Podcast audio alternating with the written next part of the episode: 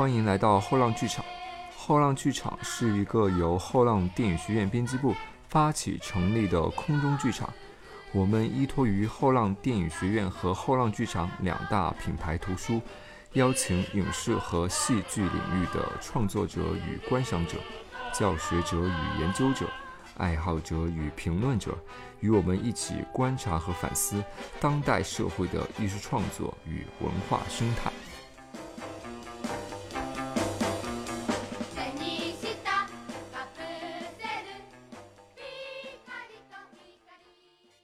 啊，大家好，我是草草二。大家好，我是大卫哈，一个你们很少听到的声音啊。其实我在年以前是录过节目的。对对对，这期节目呢非常有意思啊，因为这期节目是大卫自己找过来，就说我想做一个这样的节目，你觉得好不好？然后我说你要做什么节目？他说他想做奥特曼。我说诶，这个节目挺好的，奥特曼也是很多人的一个童年嘛。对，尤其对于八零九零后的男孩子们来说哈。啊，对对对对对，呃，我相信在座的可能都是差不多这个年纪，九零前后。对对对对对，是。啊，那之所以想录这一期节目呢，也是因为马上到了七月份，令和年间的首部奥特曼作品《泰迦奥特曼》就即将播出了啊。我们也是借着这个热点呢，来回顾一下我们小时候曾经看过的奥特曼啊，也是帮大家回忆一下童年吧。那今天我们也有幸请到了来自奥特曼中国联盟的成员，请做个自我介绍。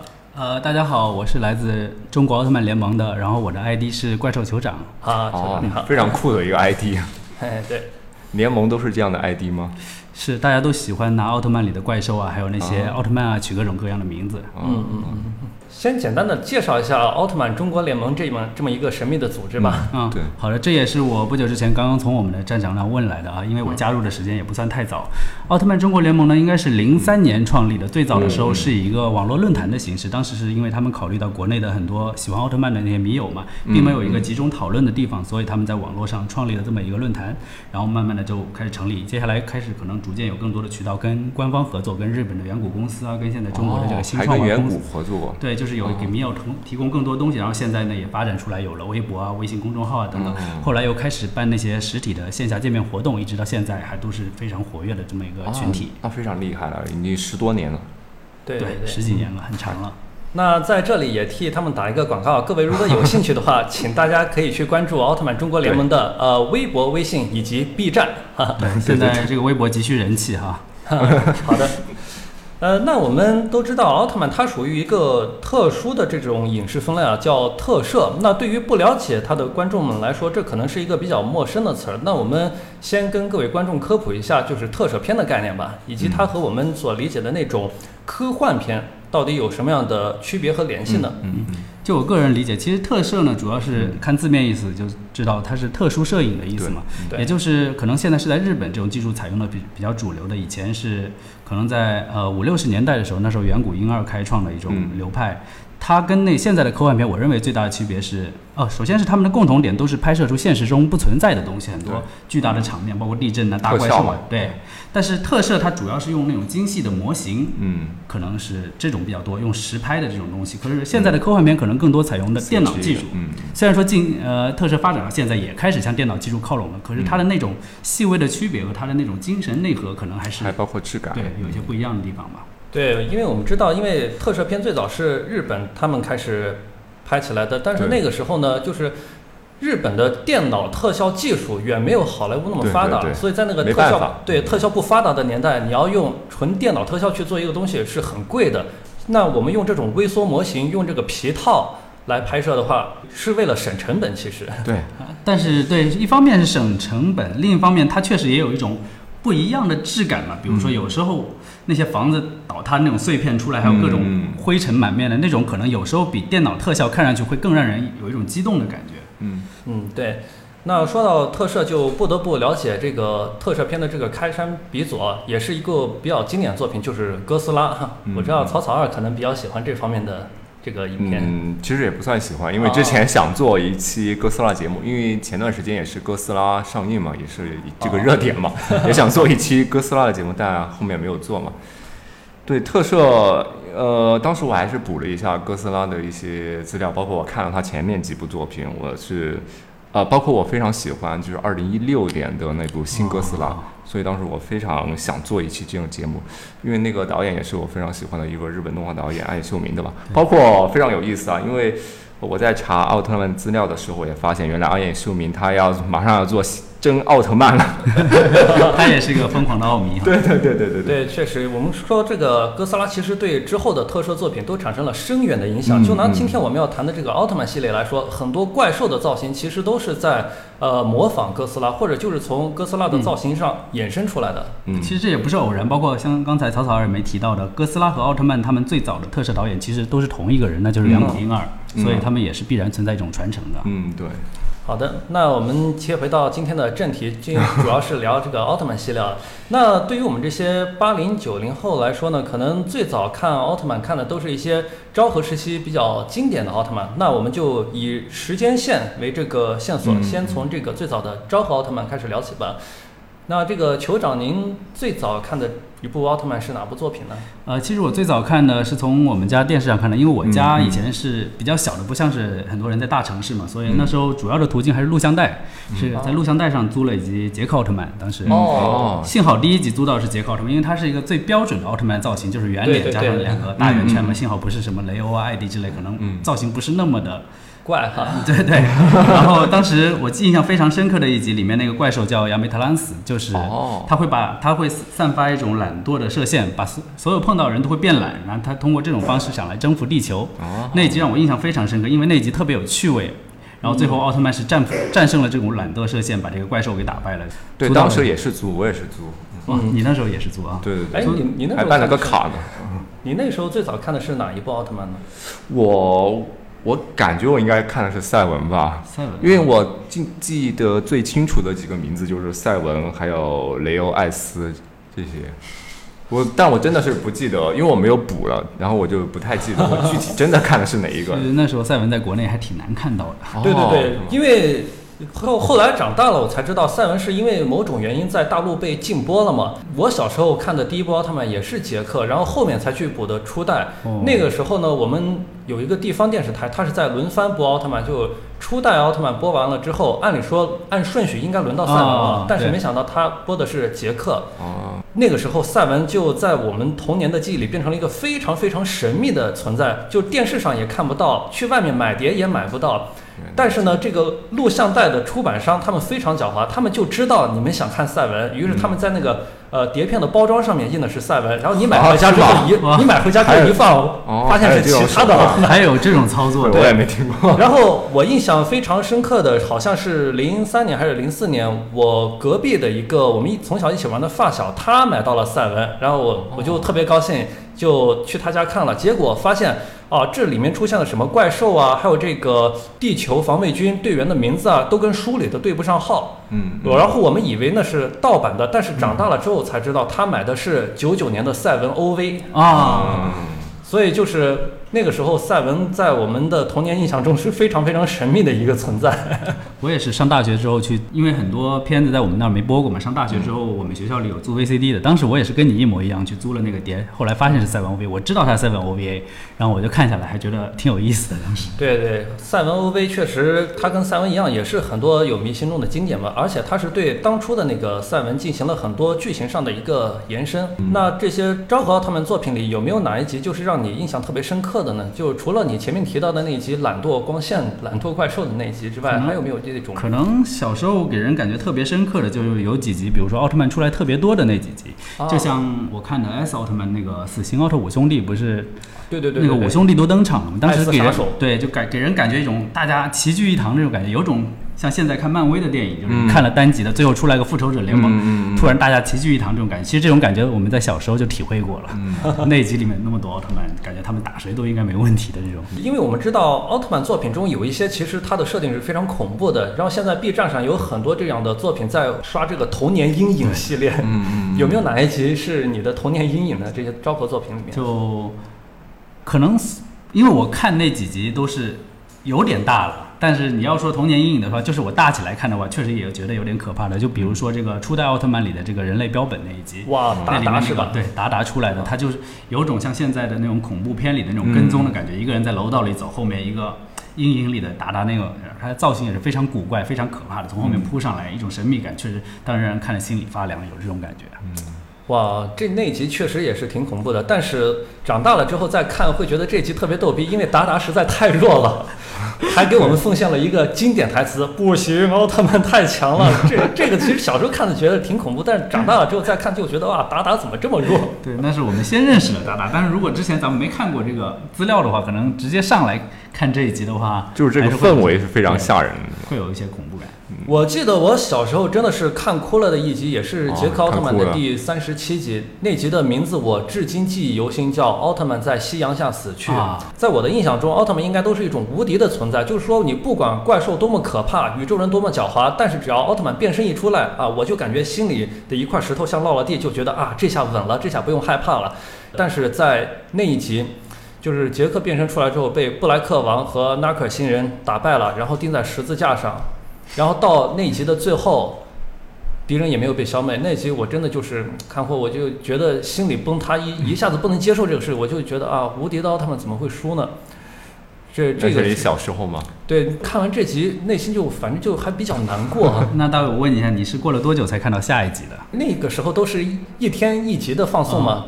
不过好在的是下一集下一天马上就开播了。而且我还比较惊喜的是，下一集因为是初代和赛文把杰克从十字架上救了下来，那个时候我的心才算是放下来了。而且当时也是初代第一次再次出现啊。对，然后另一个心理阴影可能就是初代最后一集打杰顿吧。那个时候我们知道非常经典，就是初代对阵杰顿，他的光线被杰顿反弹回去了，然后他壮烈的战败。那个其实也是看得非常的揪心那种感觉。对，你是比较揪心，但是当时我是疯狂的崇拜杰顿，就觉得他太强大了，特别的喜欢他。你会第一次看到奥特曼被打成这样。呃，你会很喜欢反派吗？如果反派也不是，其实啊，对，确实从剧中来说他们是反派，破坏地球的。但是我们作为一个观众来讲，反派确实挺挺有魅力的。对我个人最喜欢的一个反派是巴尔坦星人。嗯。为什么喜欢他呢？因为他出现的频率实在是太多了。感觉好像哪个奥特曼都跟他打过，就觉感觉就是一组 CP 一样。对他好像光昭和就有五六代的巴尔坦。呃，对，五六代。哎，说起这个反派哈，那个曹操人那么喜欢哥斯拉，你知不知道第一代哥斯拉的皮套演员在奥特曼里也演出过很多集呢？哦，这个不知道，但我知道就是，呃，远古不是那个拍的那个试水作奥奥特 Q 嘛？嗯。我知道他那个时候的很多怪兽在后面的怪兽里边有出现过，哥斯拉我还不太清楚。就哥斯拉那个演员嘛，中岛春雄嘛，他在奥特曼初代奥特曼里面扮演过好几次怪兽。当时我印象特别深刻，就是有我我我在日本的时候也跟那个奥特曼的皮套演员谷谷敏关系挺好的嘛，当时就跟他聊。就说你认为最厉害的怪兽是谁？你打过的。嗯。然后当时他就回忆了起来，说，因为他他的剧集看的不多，他不是知道剧集里设定哪个怪兽最强，他不知道。但他说，要说我打过最厉害的怪兽，应该就是中岛春雄，因为他披着那个大皮套，说你的拳太弱了，你用力打，然后用力拍，他们就是真打一样。他当时就被这个大前辈教训的抬不起头来。他说这绝对是他打过最厉害的怪兽，就演哥斯拉那个。要力量很大是吗？对。哎，咱们再说回这个杰顿啊，虽说他在初代里是最强的一个存在，但是我们发现，在之后的作品里，杰顿好像是越削越弱。杰克最后一集出来的那个杰顿，感觉就好像没有什么战斗力，跟百特星人一起二打一，然后还被杰克秒杀了。对啊，书里我记得小时候我看书也是看非常。印象深刻的那书里介绍说他比第一代要厉害，当时我觉得哇，杰克真厉害。后来发现可能也是一种情节需要吧，总是后辈要比前辈厉害才会有人看嘛。对，削弱一直是奥特曼系列永恒的话题。所以奥特曼是每一代都比前一代强吗？就是是不是强的都在后面？呃，一般来说是这样的，就是说在 TV 剧里面可能会是后辈要比前辈强，但是在一些剧场版里面，当这些新奥特曼。打不过遇到对手的时候，一般都是前辈过来救驾。哦，会有这样的。一般都是，如果新一辈不是越来越厉害的话，可能大家就不会那么爱看，因为主要群体还是可能低龄一点，大家就喜欢越来越厉害的。那他其实很多那种战斗力的这种动画作品啊，它一般都会设一个标准值什么的，然后以什么为参考？比如说，你像什么什么数码宝贝这种，它也会很多很多进化，但它可能会以谁为标准值？然后它它来上下调整它的战斗力，以至于不太会混乱。但奥特曼好像有没有这样的标准呢？还是说它后面出来的就是因为这个书里面是会写这个奥特曼的，比如说一一拳头是多少吨，他跑速度多快，以及他飞行速度之类的。但这些数字也是过于随意，可能大家还是看个乐子吧。真的是，就是他的战斗力其实没有那么严谨。对啊，可以理解为那么严谨。反正这些数据我是不怎么信的。其实啊，有人可能说奥特曼的这个群体受众群体是比较低幼化的，但其实呢。初代奥特曼拍出来的时候，他真没有想过要走向子贡向，它其实是一部成人向的一个作品。嗯，对。然后包括后面的赛文也是。然后我感觉奥特曼真正走向子贡向，就是走向低幼化的一个标志，就是剧中开始有儿童角色的出现。这个可能就是一个标志。初代和赛文，他剧中其实并没有多少儿童的角色，但是到了杰克开始出现了一个叫次郎的孩子，就整天追着香秀树后后面喊香哥哥，超可爱啊！对，就也就是从这个时候开始，我感觉奥特曼就整体好像开始往子贡向这个方向偏了。到了泰罗奥特曼之后，就完全的就是低幼向了。这也是很多这种老奥特曼迷。就越来越不爱看后面的这些作品的一个原因吧。嗯，主要也是扩大了收视群体嘛，因为主要还是，嗯，养狗公司也要赚钱嘛。这是主要是儿童是给他们带来利益的最大群体，他们可能更多的会照顾到这一方面吧。对，关键是这种儿童的这个观众群体培养起来之后，你再想往回搬，其实还是比较困难的。因为泰罗是有人吐槽说太低幼化了，然后他们在拍摄雷欧的时候。前几集拍成了一种风格特别黑暗的成人向的一些剧情，但是后来发现收视率十分惨淡，有些要么就太恐怖，要么就是太黑暗、太深奥，孩子们看不懂，然后收视率特别惨淡，这也是一个非常无奈的事情。后期也直接是开了一堆演员和雷欧呢。对，到到最后直接把麦克队全灭了，这个是永远的一个梗。这也是奥特曼系列里难得一见的啊。奥特曼系列里面唯一一支地球防卫军团灭的一个剧情。对。对，大卫说到这个问题，其实我作为一个就是嗯外外来人外来人的视角，我还特别想问，就是您觉得像奥特曼这样作为一个比较长时间的这样一个 IP，它是怎么来吸引那种新的人来观看它呢？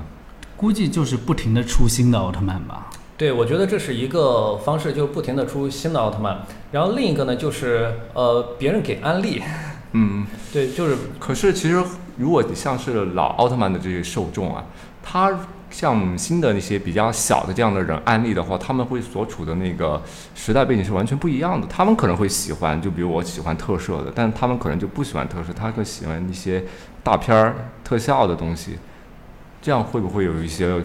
那种断裂，我觉得是以前像咱们那么小看奥特曼，他们长大了，虽然不会像小时候那么爱看，但是新新出了什么奥特曼，咱们还是会关注，嗯，还会一直看下去。包括现在有新出的奥特曼，那些小孩也会看，他们有长大了也会一直看下去。我觉得观众就是这样一点点扩大的吧。对，这也是远古为什么要一直不断的出新的奥特曼作品的原因，因为它这个受众群体是代代相传的嘛，就是有一个这个代际之间的传承。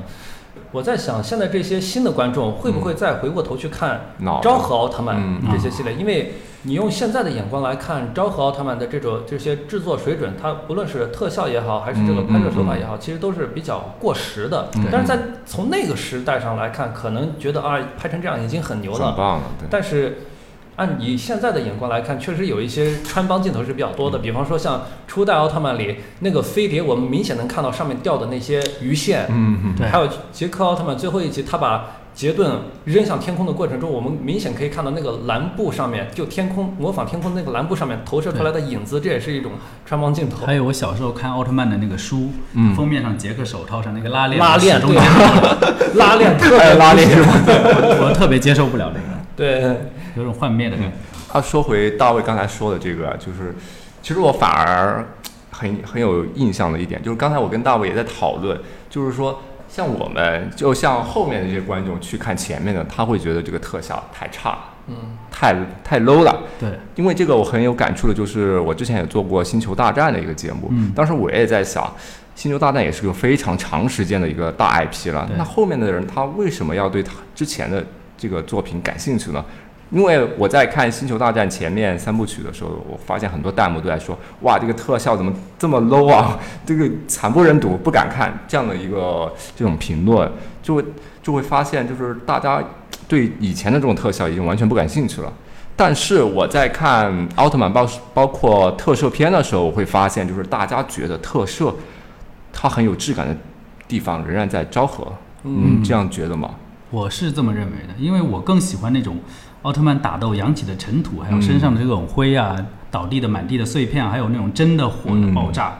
因为现奥特曼发展到现在，你会发现最新的这几个奥特曼，不管怎么打，他身上的皮套始终是非常干净，嗯嗯嗯，就不会有那种风尘仆仆的感觉。包括他们的爆炸，很多时候已经是不是真炸了，已经用上特效了。所以当时那个古古米也说过，他在演奥特曼的时候，好几次就现场起大火，他他差点被晕熏死，或者说跑来跑去的，差差点没炸到，差点没受伤。那种那种技术现在可能都会很少了。为了可能是为了保护演员也好，为了制造更大场面的爆炸也好，所以还是会有一些区别。可能老特摄迷会对这种东西有点拘拘泥吧。对，还有一个比较经典的镜头就是泰罗奥特曼里面的岩头队长那个梗。当时拍摄的时候，佐菲奥特曼的那个皮套演员，他的那个皮套是真的着火了。嗯嗯。就这个属于一个拍摄事故，但是他还是拍摄完成了。虽然就是说比较危险嘛，但是给人的一种感觉就是说特别的真实，有这种感觉。那我们回过头来再说说这些呃新的奥特曼迷为什么？要去看以前那种特效不发达的这个作品呢？我想，可能他们在看一个新的作品之后，他要想了解里面的这些世界观结构，他可能必须得从以前的这些对以前的这些作品中去了解，因为我们知道《星球大战》它也是一个非常庞大的一个世界观。我当时也没有补完，太多了。你要想了解到这个。呃，宇宙这个世界观的话，你只能从前面的作品里面去找补。所以我觉得这些对于新的奥特曼迷来说，他们对他可能也得去从以前的作品中去完善哦。M 七八星云是一个怎样的世界观？还有一点就是，可能那些老前辈不是现在经常在现在的作品里面客串嘛？对对，包括初代啊、赛文杰克，可能大家老靠老看他们客串出现，就想知道他们以前的故事什么样的，这也是一个对。所以我觉得昭和奥特曼可能还是会有新观众来看的吧，会入坑，可能会少一点，但是 会少一点。在老一辈的奥迷心中，昭和奥特曼永远是一个不可超越的一个经典吧。虽然说昭和后期的一些奥特曼有一些乏力、收视率惨淡什么的，但是依然不影响他们在我们粉丝心中的一些地位的。嗯，对，其实可以细数一下，就昭和奥特曼包括了哪些奥特曼。其实对作为一些门外汉可能会不太了解的话，具体有哪些奥特曼？佐菲、初代、赛文、杰克、艾斯、泰罗、雷欧、阿斯特拉、艾迪、尤利安。嗯。这大概就有十多个，十多个。然后其他的一些客串角色，奥特之父、奥特之母、奥特之王这三个。嗯啊，大卫记得也非常清楚。乔尼亚斯也是昭和的，但是乔尼亚斯他属于动画片，不属于特摄这个范畴。虽然说后面出了皮套吧，但是从来没有以这个特摄形式拍过正正经的片子。然后就是平成的奥特曼。对，接下来我们就进入平成时代。ある限り風は時を運ぶよ勇気がある限り夢は必ず叶うよ涙が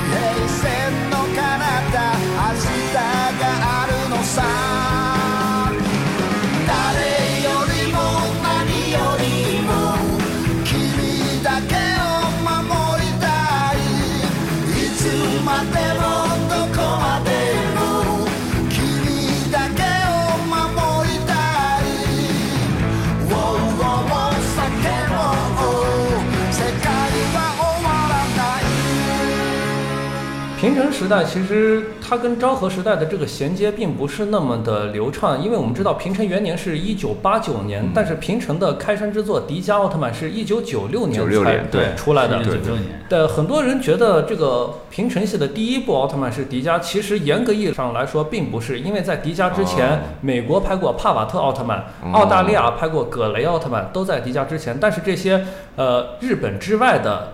海外版的奥特曼在粉丝心中是属于特别没有存在感的，边缘化的作品，特别边缘化，所以就基本上是忽略不计。所以一说起平成系作品的话，一般都从迪迦开始谈起。对对，然后平成系的话，粉丝又喜欢把平成划分为两个时间节点，就是以梦比优斯为节点，梦比优斯和他之前的叫平成，然后梦比优斯之后的称作新生代。然后平成系奥特曼给我的一个感觉就是它有很多的创新和突破。那首先一个创新就是人物造型方面的这个创新。我们看这个张豪他们，他们的这个造型身上只有红色和银白色，但是从平成开始，他们的身上加入了蓝色、黑色、金黄色，这样的话人物造型就更加的丰富一点。还有就是彩色计时器的造型不再是圆形的了，它有各种各样的形状。再一个呢，就是奥特曼他第一次可以切换形态进行战斗啊，各种各样的形态，这也是比较大的一个看点。对，根据战斗的需求可以变成力量型啊、速度型啊。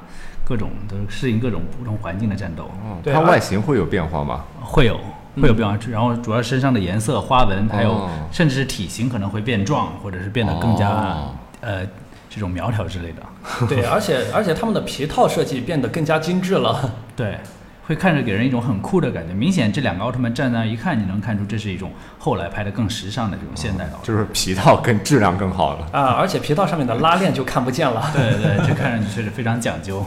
嗯，而且它在剧情方面也是有很大的一个创新，因为从平成系开始，奥特曼就跳出了 M 七八星云的世界观，开始进入了一个全新的这个世界观，就是给人感觉啊，确实和以前的奥特曼不一样，有了很大的突破。是一个全新的世界，以前的奥特曼从初代到艾迪嘛，它不都是属于同一个宇宙观嘛？然后从这个开始就跟前面那些奥特曼都没关系了，属于是平行的宇宙。对，平行宇宙可以这么认为啊。平成三部曲，迪迦和戴拿是处于同一个世界观，但是盖亚又是另外一个世界观了。嗯。但是比较值得一提的是呢，在迪迦里面，大家应应该印象还是比较深刻，就是有一集他致敬了初代奥特曼，是大古穿越到了另一个宇宙中去。那集是初代奥特曼进来客串了，对，那集真的是非常感人。是的，是的，嗯，迪迦奥特曼应该是所有奥特曼里边就是知名度应该是最高的。呃，确实是因为它确实在中国，因为放的播放的这个频次比较高，而且它是第一个有中文片头曲和片尾曲的奥特曼。以前电视上看的都是日文的原曲，加上它是不是在平台上面播放的也比较多？是的，应该是对，嗯嗯嗯。就是电视台有播过，或者网络上面有播过。对，可能主要还是电视台吧。那时候真的是翻来覆去的播，翻来覆去的播。对，很多新一代的这个奥特曼迷们，他们看的第一部奥特曼就是迪迦。对对对对对，就没看过奥特曼的也包括他在日本也是非常的火，主要他也是开创性的选了一个偶像明星来演他的主角，就是那个长野博，当时在日本也是非常红的，对，演大古的那个演员。以前可能都会选一些新人演员更多的，以前的奥特曼主演嘛。嗯，但这次真是选了一个偶像。那咱们继续聊这个平成系的作品。之前酋长跟我说过，他看平成比较少，是吧？对。那平成作品里面有没有令你比较印象深刻的一些剧情呢？可能是麦克斯吧，就是咱们包括在那个网络上的那个 GIF 里也经常会看到的，就是有一集那个奥特那个怪兽会让所有的人失忆啊，那那集会特别。网络上比较经典的梗，最强最快毁于十六级。对对对，就里面他甚至都忘了怎么发光线，包括很多地东西都想不起来了。那哇，那集让我印象非常深刻，特别搞笑。然后其实很这个麦克斯奥特曼其实也算是比较冷门的一个奥特曼了，很多人就是没有看过他全集，但是他一定看过。网上恶搞他十六集出的那些洋相，对，他是只出了一集还是？呃，其实麦克斯里面有搞笑的不止这一集，但是这一集确实是最搞笑的，令人比较印象比较深刻。你要说更早的平成，就像迪迦这种，可能印象深的还是刚才大卫提到那一集有初代出现那一集。对，那一集确实是勾起了很多人的一个回忆。嗯，而且是两代奥特曼，两个年代，一个六几年的，一个九几年，两个人历史性的握手啊，给人。值得一提的就是《迪迦奥特曼》里面丽娜的演员就是黑不进的初代奥特曼演员的女儿，初代奥特曼演员的让人传承。啊。之前有那个谁，是一一位跟跟黑不进很熟的朋友还告诉我，他们也有可能会让丽娜的儿子再去演一代奥特曼，这样他家真的是奥特家族了，奥特对一代传承。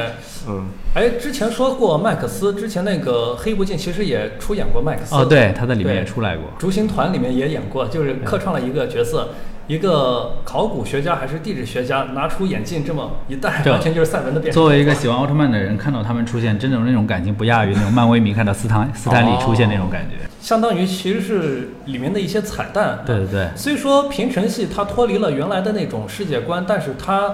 没有完说完全抛弃 M 七八世界观的这个设定，经常会让一些老演员们进来客串。对，尤其是你说到平成期，一直到梦比优斯，甚至是直接就回到了 M 七八的世界观。对，从麦克斯其实就回到了 M 七八世世界观。哦，对，是。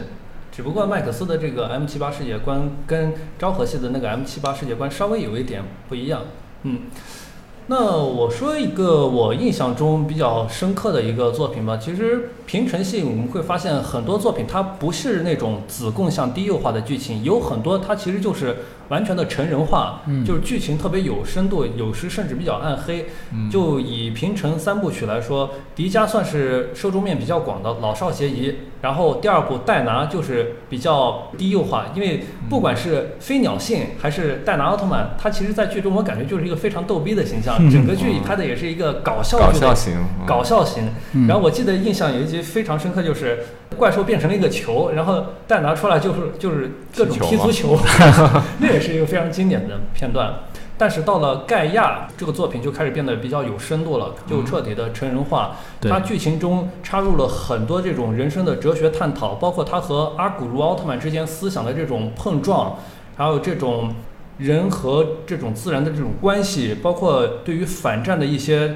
呃，思考其实都是非常有深度的。我觉得孩子去看盖亚奥特曼的话，还真不一定能看懂。可能不只是这个故事情节的设定上，包括盖亚的那个排场也会让你觉得它是一部大制作。包括里面的角色是特别多，但是战队的规模又特别的大，特别的大。然后各种主角日常生活的体现。还有里面甚至什么，还有专门的每一集都会客串那个记者之类的，就会感感觉这个不像是之前的奥特曼一个儿童剧，就那么几个人在那演。盖亚开始真是全面铺开了一个很大的，对他的这个视野放得很宽，而且就是你抛开这些有深度思想的这些内容，就是你光从视觉角度去看的话。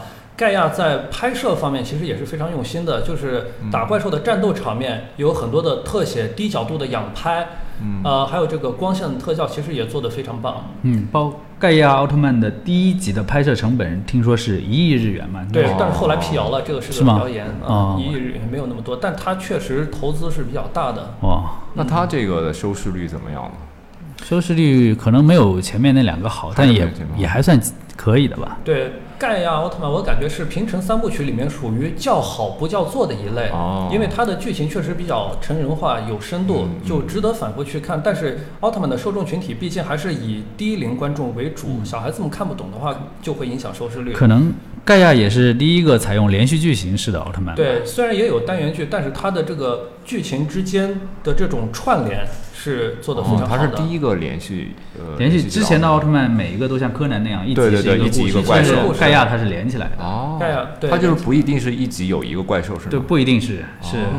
嗯，而且从盖亚开始，它里面就始终有一个类似于半反派的角色，就是阿古茹奥特曼，整个串联了整部剧始终。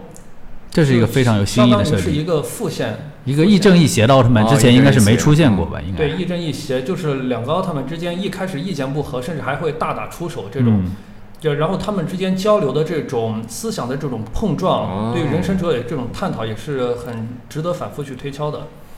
对，这个是一个好的一个。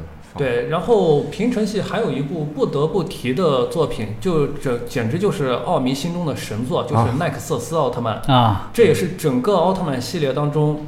豆瓣评分最高的，我记得好像是九点二分，这么高？对对对，因为奈克瑟斯它也是一个连续剧，它不像是以前的单元剧，而且剧情是完全的成人化，然后里面加入了很多黑暗的元素。但是这部作品也比较惨的，就是它的收视率实在是太惨了。也是该有什么区别呢？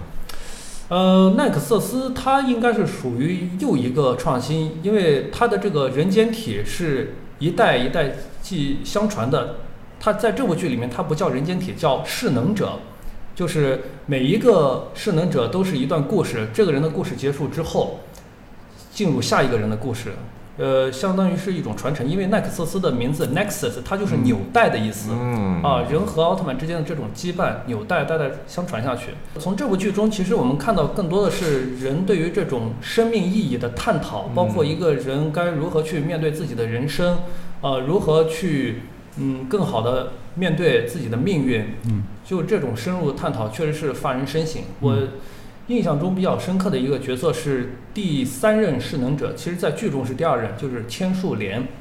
这个角色他是人类用 DNA 技术造出来的一个人，相当于是克隆人，但是他也是一个实验的失败失败品，他身上有很多病，但是呢，他偶然获得了奥特曼的力量之后，他开始重新思考自己的人生，因为我们知道基因技术造出来的人他没有亲人，嗯，人与人之间的这种和情感呀、关系纽带呀。其实有可能是超出了他作为一个克隆人的理解范畴的。嗯，那他其实就在作为奥特曼的这个战斗过程中，不断的反思自己的人生、自己的生命、自己和周围人之间的关系。我，这一段其实真的是看的人非常感动，也非常震撼。嗯。嗯，曹操尔刚才提出这个疑问嘛，就是他跟盖亚有什么关系？因为奈克瑟斯我也没看过，只是了解了一些背景设定。我在想，是不是就是盖亚的话，虽然说是刚刚大卫说比较成人向，但他还是会兼顾到一些，比如说孩子喜欢的一些英雄啊打斗。但是奈克瑟斯是是不是他们就完全把它当成一个严肃的科幻片去拍了？对，我觉得奈克瑟斯就彻底抛弃了低龄观众这一这一趴，因为基本上没有一集是你感觉会特别幼稚的。嗯。真真的就是我第一次看奈克瑟斯的时候，我其实已经十六岁了，到那个年纪其实已经有一点成人化的思想，但是我会发现很多有深度的这些剧情还是会，呃，让我觉得哎呀，值得反思，值得思考，就真的感觉很震撼，彻底颠覆了以前奥特曼的那种形象。就是现在很多奥特曼迷都会这样说，就是说如果有人跟你说奥特曼幼稚，你就让他看奈克瑟斯，这确实是一部颠覆性的作品。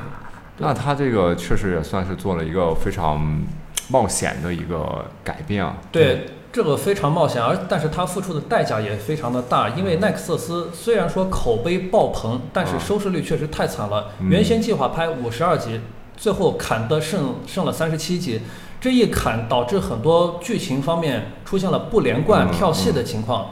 但是这仍然不影响它成为一部优秀的作品。而且这部作品是直接让远古公司赔了个底朝天，再加上接下来的梦比优斯，他就直接就是一蹶不振，然后就被收购了。所以啊，所以后面就开始卖玩具了。对，所以就是从梦比优斯开始，这算一个时间节点吗？梦比优斯它算是一部纯致敬向的作品，因为所有的昭和奥特曼在梦比优斯里面都挨个出场，挨个出了个遍。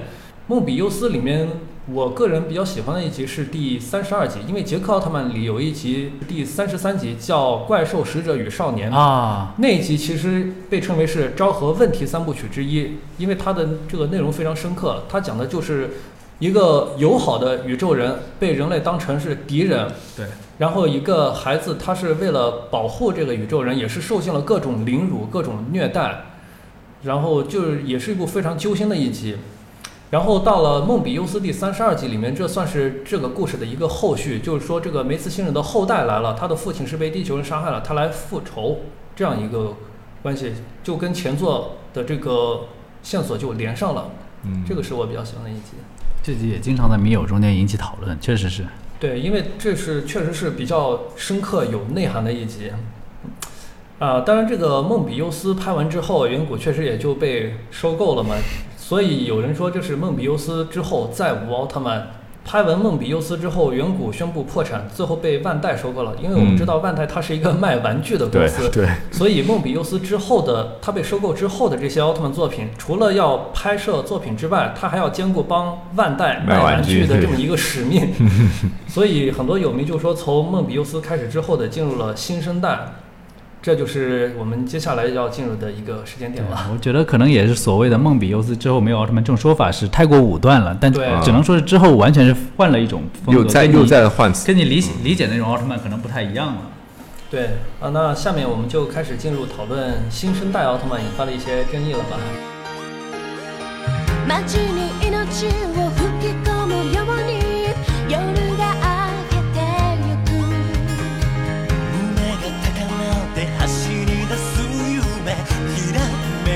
宝物どんなことでもできる。負けない気持ちになれるよ。ぶつかり合いな。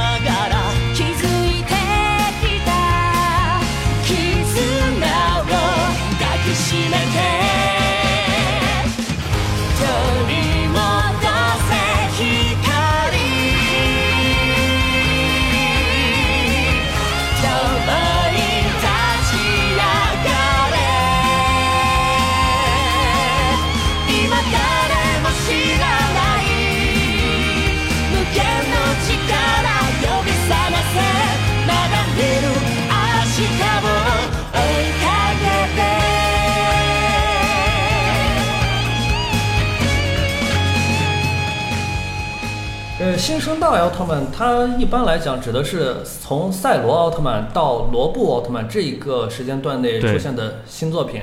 然后新生代呢，在老奥特曼迷当中的口碑其实都非常的不咋地 啊。首先，我觉得新生代你要说它幼稚这一点，我觉得还是不能否认的。不知道大卫你怎么看？我觉得他这个确实是如此，所以说 他要卖玩具嘛，玩具的主要消消费群体是低龄观众。你想让儿童去买这个玩具，你就得拍的比较幼稚一点。这个其实我们从选角色的这个呃行为中，我们就可以看出来远古想怎么做了。我们看以前奥特曼的人间体，其实都是中年大叔。尤其昭和奥特曼的人间体都是中年大叔，然后平成奥特曼呢，虽然是也是比较年轻吧，但起码都是成年人，嗯，青少青年、青壮年。倒是这这这个可能也还是得说一下，这个昭和奥特曼那些演员在演的时候，也不过就是二十三、二十四、二十五岁，也不能说是中年大叔，只不过是没有像现在这样子这种明显的小鲜肉的感觉。对，但是我们看新生代。就是不管是银河奥特曼里面的李唐光，还是捷德奥特曼里面的招仓洛，罗布奥特曼里面的凑火海、凑云海，这些演员其实他们都是十八九岁的高中生而已。嗯，就乳臭未干的孩子都来演奥特曼，就 就成为奥特曼去拯救世界了，就可想而知，远古这种呃子贡向的这个倾向性就非常明显了。嗯。然后我们看到新生代奥特曼被很多老奥迷吐槽，就是越来越像铠甲勇士啊。主要是现在我有时候也会跟那些非奥迷争嘛，他们会说奥特曼幼稚，我会跟他们说不幼稚。你看，比如说有奈克瑟斯有这个那个，但是他说，哎，你看这个奥特曼手里拿个玩偶，举起来就变身了，这对怎么看都不能说是不幼稚。对，然后我我发现这些新生代里面。奥特曼的这个造型是越来越花哨，嗯，一个奥特曼好几种形态，有人做过统计，说是这个债王欧布奥特曼，呃他的外号叫债王嘛，因为他总是从别的奥特曼那里借力量。有人统计过说。债王欧布总共有十六种形态，就是你算上剧场版、算上 TV 版，还有算上这个漫画里面的，有十六种形态。你就想想吧，就一个奥特曼，你能卖出十六个玩具出去，就这种算，再加上各种换颜色的，可能还不止。对，还有各种什么武器呀、变身器啊，欧布至光圣剑 各种，还有艾克斯头标这种，但是卖的特别好啊，这种。对，然后艾克斯也被人们被人们吐槽是那个像铠甲勇士嘛，因为他身上的这个装甲实在太多了。有人就说以前的奥特曼就是靠这实力，然后现在新生代的奥特曼靠外挂，这是让很多老奥迷不满的一点。呃，只能说是各有各的特色吧。现在开始，他们这也是一种他们现在这种。实力的表现，对我去看这些就是带着装备的这奥特曼，我会觉得有点哎，怎么跟我原来的想的不一样？跟我儿时记得奥特曼完全不一样。对啊，可能就是因为我们小时候看过了昭和奥特曼，再去看这些新奥特曼，就会有一种先入为主的感觉，就会觉得哎呀，奥特曼不应该是这样的，不应该是这样的。穿铠穿铠甲是吧？可能会给人一种更更强的感觉。毕竟现在这种小孩子看到这种各种穿着铠甲的奥特曼，确实会觉得比不不穿铠甲，他们会觉得酷一点、帅。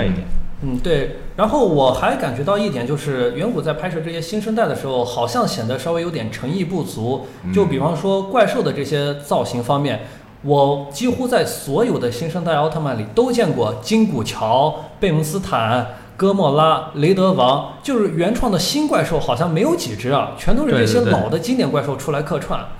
哦，就基本上就是客串的，他们就不怎么做新皮套了，也可能是没钱了，或者是没创意，也有可能就是没钱没创意，就是总是让这些老怪兽出来鞭尸，总感觉会让人。那包括老前辈也是啊，那些奥特曼各种各种合体的形态也都是各种致敬，致敬这种东西有时候致两下会让人觉得很感动，但是他每一集一直在致敬的话，会有种感觉用力过猛的感觉。但是这也并不是说新生代就一无是处，毕竟他还是出了像欧布奥特曼这样的口碑佳作。这也是很多奥迷公认的。虽然说他的外号叫债王，但是 就借力量经常被人吐槽嘛。但是我们纵观他的这个整个剧情，我觉得还是可圈可点的。至少他跟新生代同期的这些作品比起来，他算是鹤立鸡群。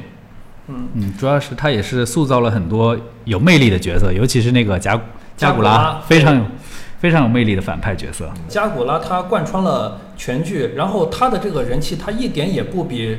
主角红凯要差，甚至有很多人他就是喜欢加古拉，但是不喜欢红凯，对红凯就无感的那种感觉。然后它的这个剧情呢，也是以连续剧的方式呈现的，就是红凯和加古拉的这种相爱相杀贯穿着全剧，然后加古拉内心的这种亦正亦邪之间转换的这种纠结，也是很大的一个看点。感觉现在米有些是非常吃这一套哈，主角和反派的 CP 的这种感觉。对对对，就是现在的审美趋势都就是好基友嘛，对对对，就这种。对，然后罗布奥特曼为什么被骂的这么多呢？我感觉有一个原因就是他没有做到有一个反派就是贯穿全剧始终。我们看不光是这个欧布里面的呃加古拉也好，还是捷德里面的福井出 K 也好，他都是贯穿。全剧始终的，但是罗布里面的那个艾染臣，他是演到一半就去领盒饭了，就让人感觉就很出戏哇！我们看第一集的时候就觉得这个艾染臣一定是个非常厉害的大 boss，到最后一定要和奥特曼决一死战的这种，结果演到一半他死了，然后 当时艾染臣领盒饭的时候，我内心的感觉就是什么？这就完了？你认真的吗？就那种感觉就。啊，总的来说就是看罗布真的是看得非常无语。他的情节确实，我我看过开头几集，感觉他的逻辑确实也是弱了一点，感觉。嗯，而且就是为了吸引这种低年龄层的观众呢，罗布也是拍成了一个纯搞笑向的一个奥特曼作品。其实这个你拍成搞笑向，我是可以接受的，因为他有这个先前的例子在。我们看之前的戴拿奥特曼，他也是挺搞笑的。在阿斯奥特曼就是一个为搞笑而而生的奥特曼，但是他不一样的地方在哪呢？他不管平时再怎么搞笑，一旦变身成为奥特曼进行战斗的时候是非常正经的。他有这个保卫地球的使命感，一下就上来了，就开始严肃了，不搞笑了。在阿斯平时那么搞笑，但是一旦打起架来是非常认真的。但是罗布就感觉你变身了之后还在像过家家一样。第七集我印象特别深刻，就是有一集好像是呃布鲁不能变身了。然后罗索奥特曼变身出来之后，第一个反应不是去跟怪兽搏斗，而是去质问你怎么不变身呢？你发生什么事了？然后旁边的怪兽看不下去了，过来拍了拍肩膀，哎，我在这儿呢，我这没有存在感吗？然后那个罗索奥特曼还说，哎，你先等一下，就那种特别像过家家的感觉，把保卫地球当儿戏，这是。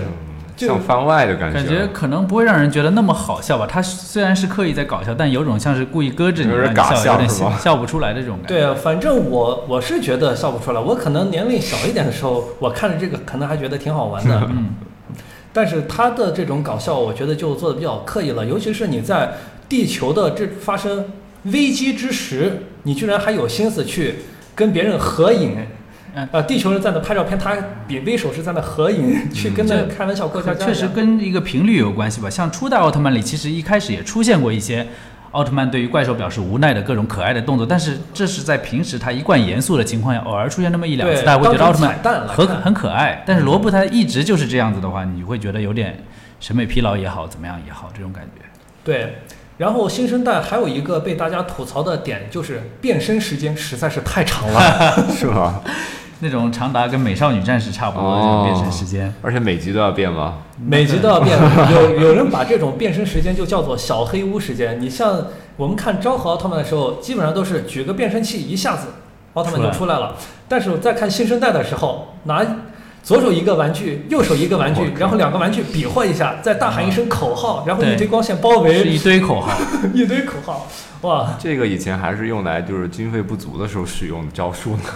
对，这个可能他是要有一套很酷的、很长的姿势，让小孩子能能够好模仿，然后再去买这个东西。小孩子买就能在家里照着做，这是最重要的。对对，所以他要一遍一遍的播放这个变身的动作，就是为了让孩子们去学。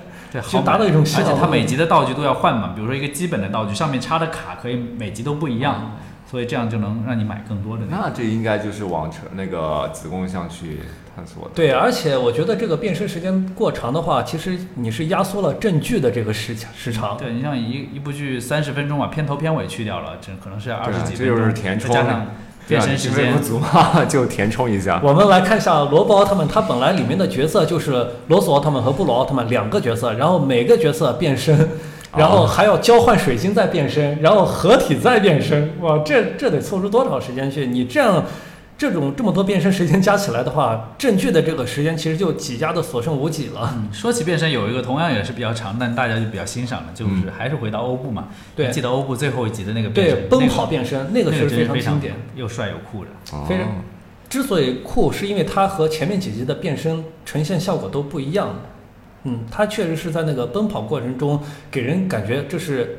他是已经进入了战斗状态，而不是说是我单独进一个小黑屋那种状态，所以就给人感觉不会是那种很出戏的感觉，非常酷的。还有石黑英雄的表演，我觉得也是特别好。他表演这种变身，念着这种口号，不会给给人一种特别二的感觉。但是有些演员，我觉得就是有点二二的。我觉得可能也是因为石黑英雄他。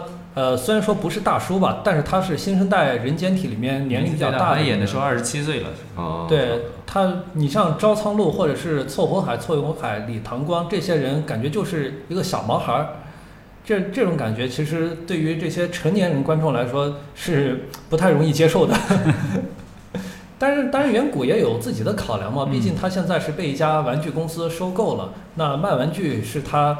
赋予的一个任务，而且也可以理解。有些成年人确实自己也该想到，现在奥特曼本来就可能就不是主要做给你们看的，嗯，主要是他们看，然后成年人你想看也可以一起来凑热闹看看，嗯，所以就不能说是对他们对远古有什么指责或者抱怨太多的。对这一点我是认同的，但是我还是要说一点的，就是好的作品它是经受得住时间的沉淀的。我们小的时候看初代赛文，看雷欧，我们也看不懂。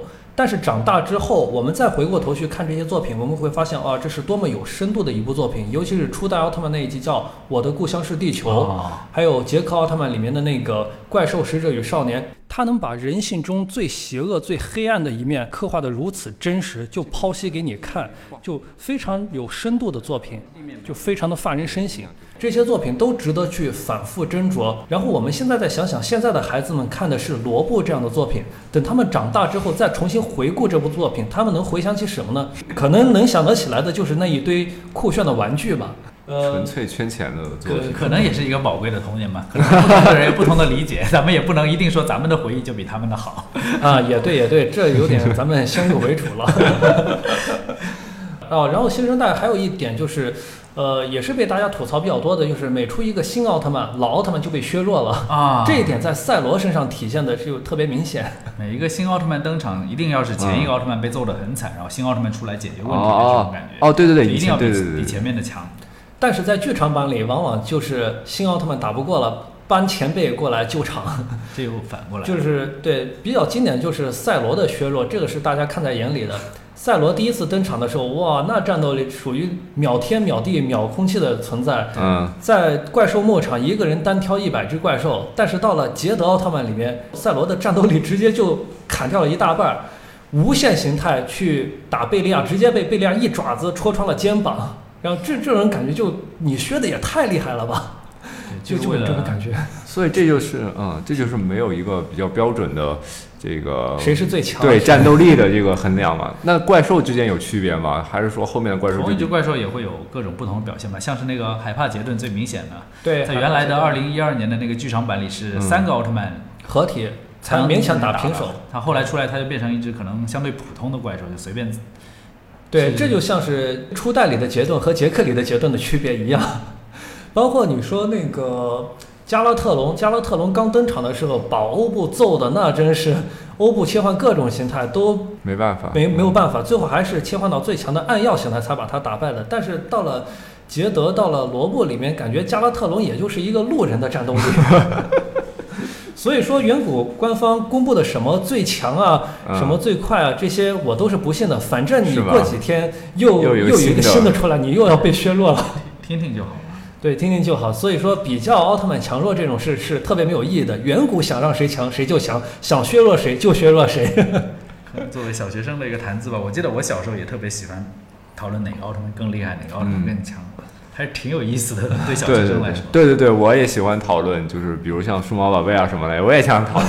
但那个会稍微科学一点点，因为它毕竟周边比较多，然后各种游戏这些都有多，所以它会有一个设定在那儿。其实实力的失衡，什么作品里也有了。就在在拿漫威做一下例子，里面很多现在大家还在讨论，包括钢铁侠呀、惊奇队长，对对对，红女巫啊，为什么呢？对对对，哪个厉害啊？这些还是表现是非常不一的。包括美国队长的五五开，奥特曼里应该也有这种类似的角色哈。嗯，那新生代的情况基本上就是这个。我们可以进入下一行。接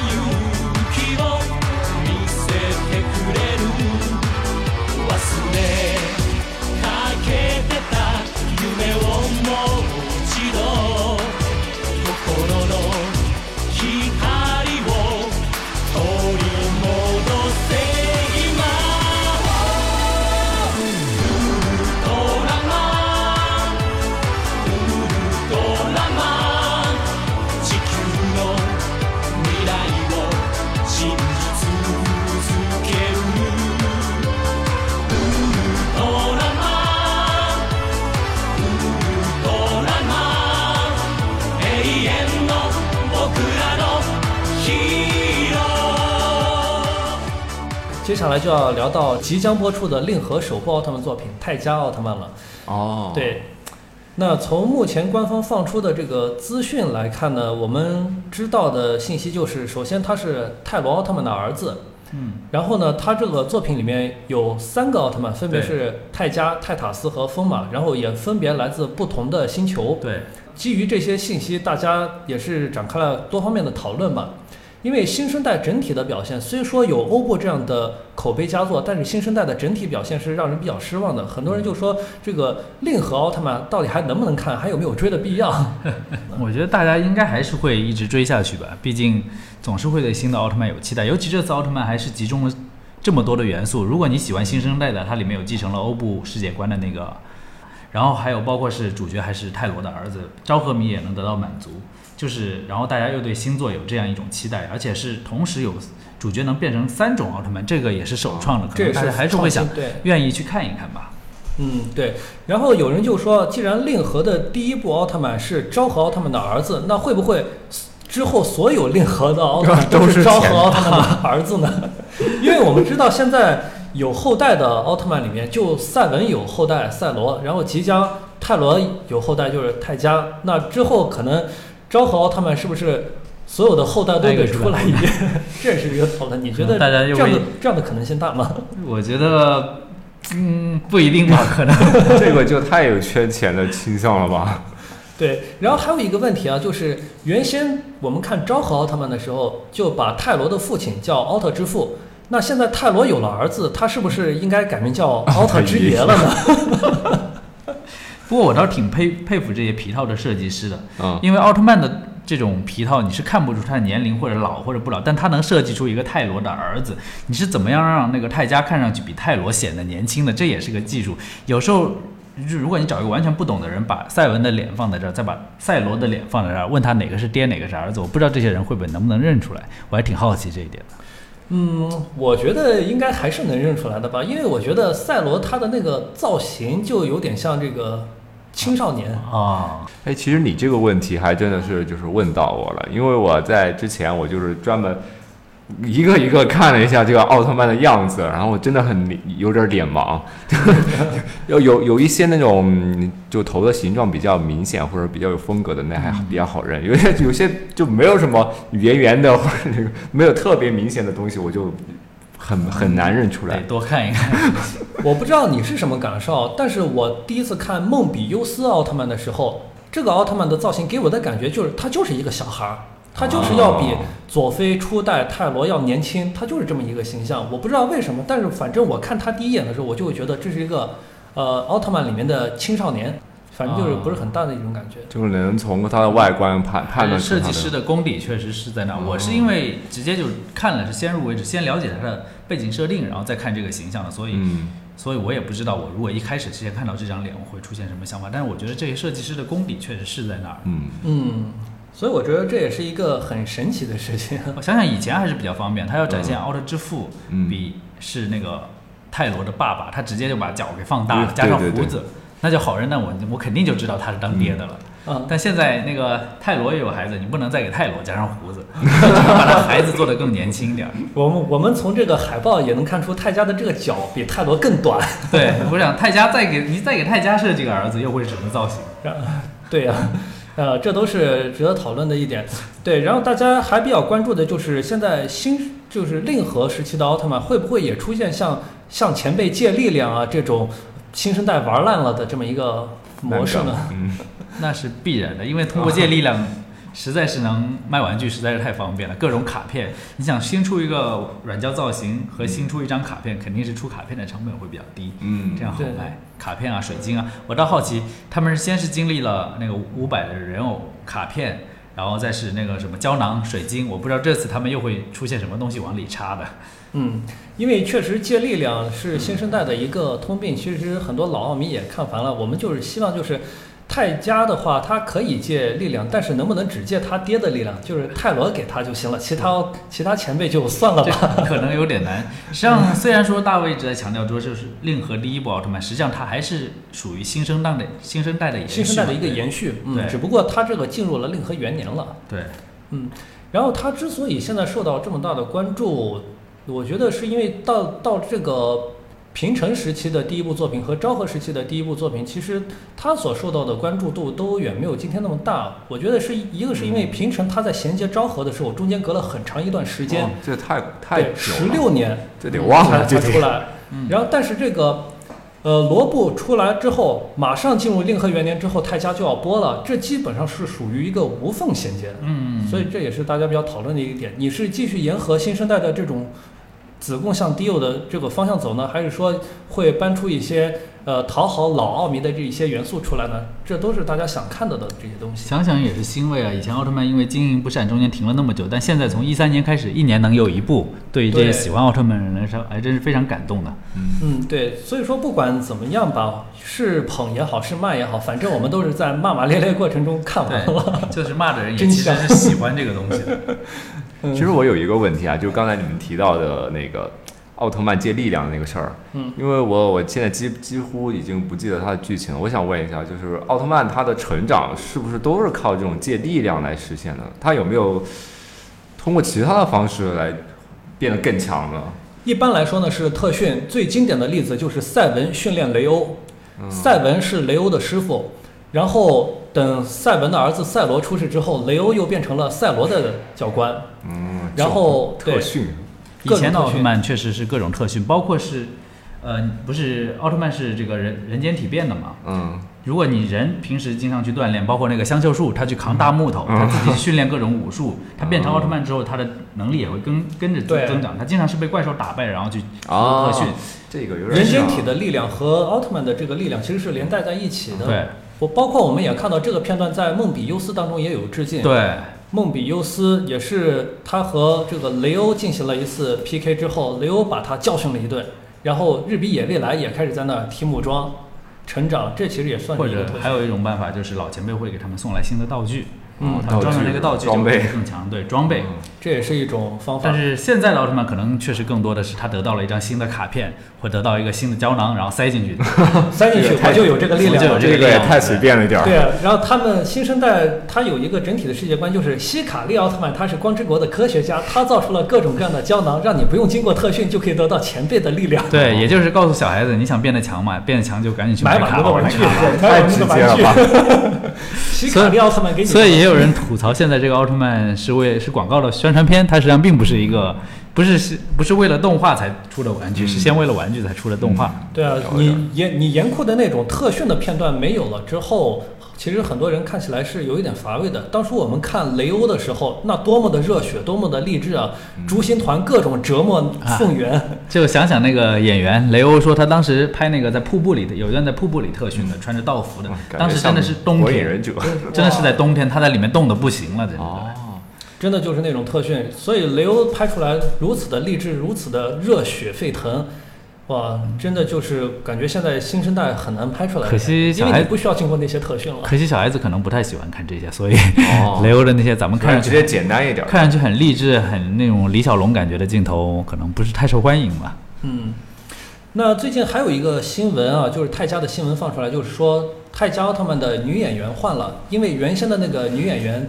在公开场合做了一些对中国不太友好的事情，然后远古呢又非常重视中国这个市场，所以呢，他们把女演员给换了，原先的很多镜头都得补拍。其实这个举动还是让我挺欣慰的，对，说明中国市场是越来越受到重视了。嗯，那反正不管怎么说吧，这个马上七月份泰迦播出的时候，嗯，我一定会守在那儿。一探究竟的，我也会，真的是很铁粉丝。对，因为他现在放出来的这些，呃，资讯其实确实像一个诱饵一样，就勾着我的这个好奇心，想去看看令和元年的开山之作会拍成什么样。说起来真是没多久了哈，对，真的是没多久。哎，所以我也特别想问，就是你们你们是怎么能够保持这样的一个热情呢？就算他。拍的有非常的子贡像，非常的幼稚，然后看起来又特别像圈钱的那种。但是你们那看完了还是能跟大家讨论的，就不管讨论那种激情这么多年看下来了，因为你对他的世界观、对他的各种东西也非常了解了，所以再看一集也不会觉得说是成本特别大什么的，就对对对，反正骂骂或者是对都都都也是一种喜欢，得是喜欢他、了解他才骂了，要不然也不会。对呀，你得是多爱他，你才能知道他吐槽的点在哪儿，他的槽点在哪儿。嗯，其实也是跟很多人一样，是保持一个童心吧。我个人觉得，哎，我感觉挺好的。到时候如果有有有小孩儿，可以培养他一起看。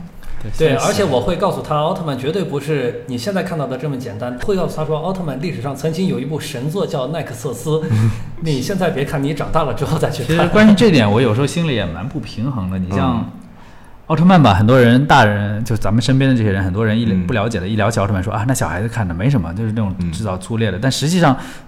呃，包括哥斯拉也好，大家现在非常热的这个漫威啊、复仇者联盟什么样，实际上它的内核跟奥特曼并没有什么本质的区别，只不过是奥特曼可能没有那么大的制作，没有好莱坞拍的那么，就会给大家觉得是一种小孩子看的东西。但如果能有那么个机会，也是像好莱坞这么翻拍一下，拍成哥甚至哥斯拉这种效果什么的，它也同样是能被主流大众所接受的。我认为，嗯，就它的故事，如果再像奈克瑟斯那样子给它严肃化一下的话，嗯，对，但其实。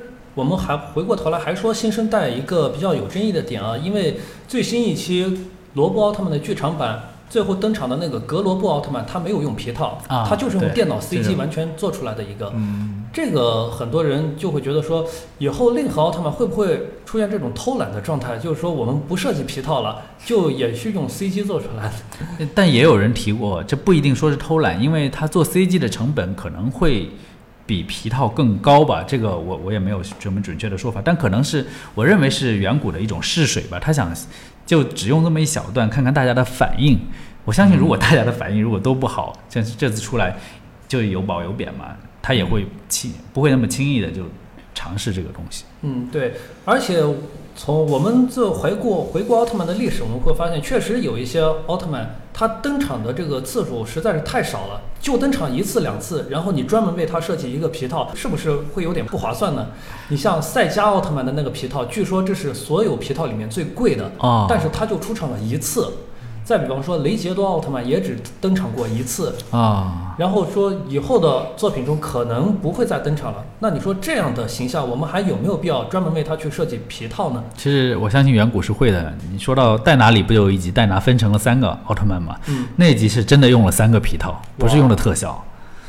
对，这让我想到就是。远古以前也出过奥特曼的动画片，乔尼亚斯，还有还有美国的三个奥特曼。当时因为是动画片没有皮套，但是后来我们远古在做一些回顾片的时候，确实也给乔尼亚斯制作了皮套，给史考特、查克贝斯这些动画片奥特曼也确实设计了皮套，真让人非常感动。对对，可以看得出来他们是有情怀的。所以刚才说到那个。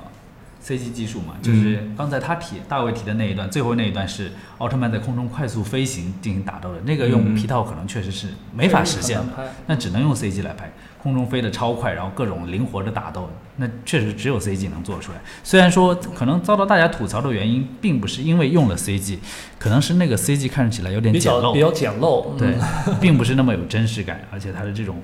光滑的造型，一看就是有点假，所以大家才会如此的反反应激烈。奥特曼空中打斗的这个多吗？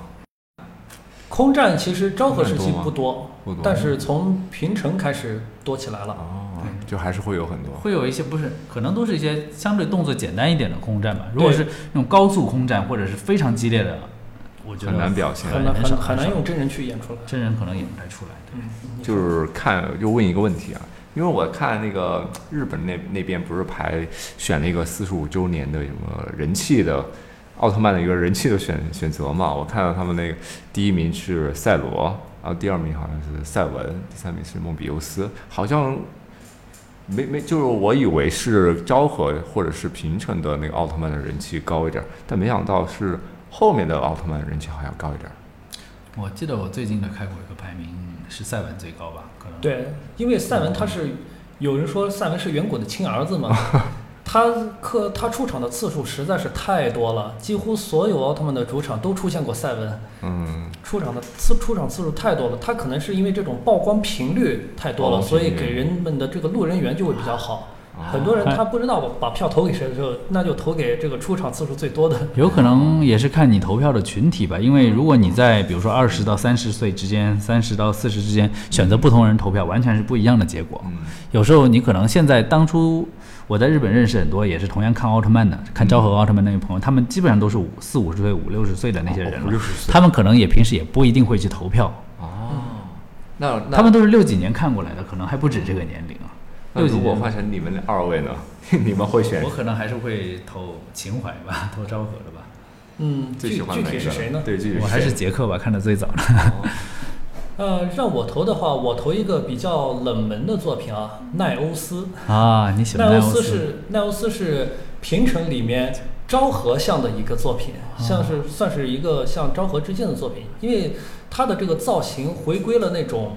呃，昭和时期的那种朴素的造型，然后世界观也是 M 七八的世界观，然后它那里面呢也有致敬初代奥特曼的一个镜头，就是倒数第二集奈欧斯能量用完倒下那个镜头，和初代奥特曼被杰顿打败倒下那个镜头是如出一辙的。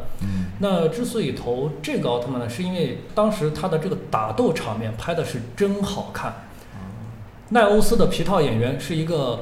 体操运动员，然后他的那个动作呢，非常的流畅，打斗起来的那种打击感非常的真实。他不像其他奥特曼的那个打斗动作，有时候就是机械化的一个动作，设计好的动作。他的那个动作非常的流畅，然后反正就是让人看起来很爽。然后他的那个叫声很清脆，也是比较有力量。